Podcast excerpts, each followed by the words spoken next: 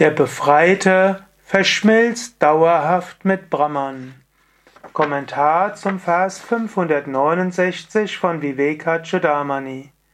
Shankara schreibt: Sadatmai Katva Vijnana Dagdha Vidyadi Varshmanaha Amushya Brahma Bhuthatvad Brahmanakuta Udbhavaha durch die Verwirklichung der Einheit des individuellen Selbst und Brahman werden seine Körper grobstofflich, subtil und kausal, bestehend aus Unwissenheit, verbrannt und er wird selbst Brahman.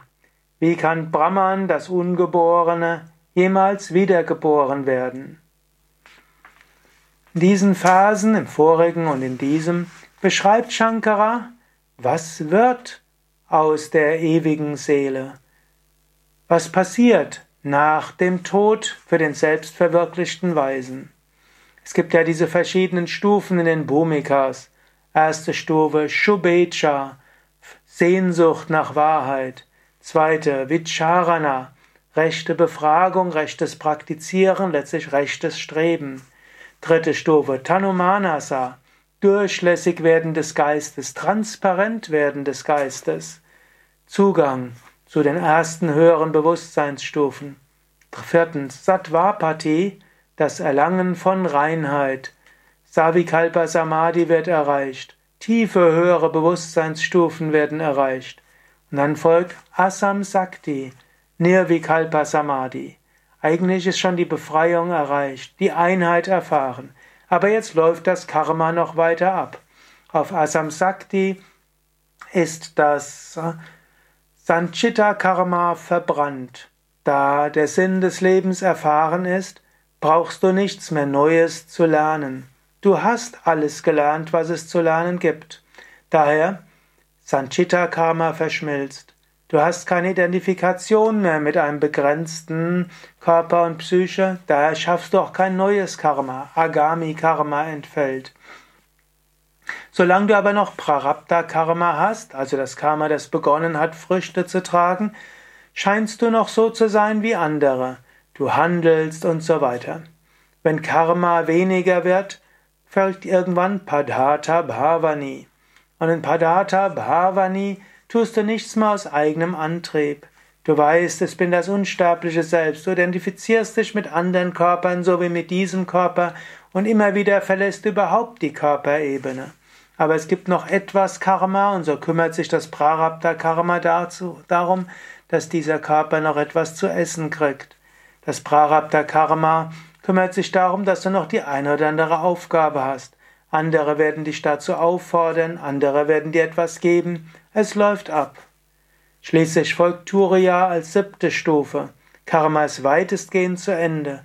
Du gehst in ewigen Samadhi ein und innerhalb von maximal drei Tagen bis drei Wochen fällt der Körper ab. Du verlässt dann den physischen Körper, du hast noch den Astralkörper. Viele Meister erscheinen dann noch ihren engsten Schülern innerhalb der ersten drei Tage vielleicht sogar noch etwas länger, vielleicht sogar drei Wochen oder bis zu sechs Wochen, also bis zu 40 Tagen, kann der Meister noch seinen Schülern erscheinen. Danach verlässt der Meister diese Ebene. Eventuell lässt er ein Sankalpa zurück. Sankalpa heißt letztlich hm, einen machtvollen Gedanken, eine Gedankenform, über die er weiter seine Schüler leiten kann und inspirieren kann.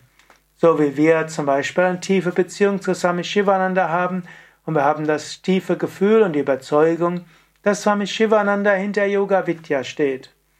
Aber er existiert nicht mehr als Individuum, sondern letztlich er hat ein Sankalpa, also eine Gedankenkraft herausgeschickt, eine Gedankenform, durch die Ishvara, Gott selbst wirkt. Der Meister löst danach Pranamaya Kosha auf, Energiehülle, Manomaya Kosha auf, Vijnanamaya Kosha auf, also alle Schichten des Astralkörpers. Dann löst der Meister auch Anandamaya Kosha und damit Karana Sharira auf, das heißt also den Kausalkörper. Und danach bleibt nichts mehr übrig. Brahman ist nur Brahman. Sogar die Spiegel, in denen sich Brahman gespiegelt hat, verschwinden. Ewige Befreiung, auf ewig eins mit dem Unendlichsten. Keine Wiederkehr, keine Begrenzung, noch nicht einmal teilweise gespiegelte Begrenzung. Nur reines Bewusstsein. Tattvamasi, das bist du. Strebe danach, nur das wird dich dauerhaft glücklich machen.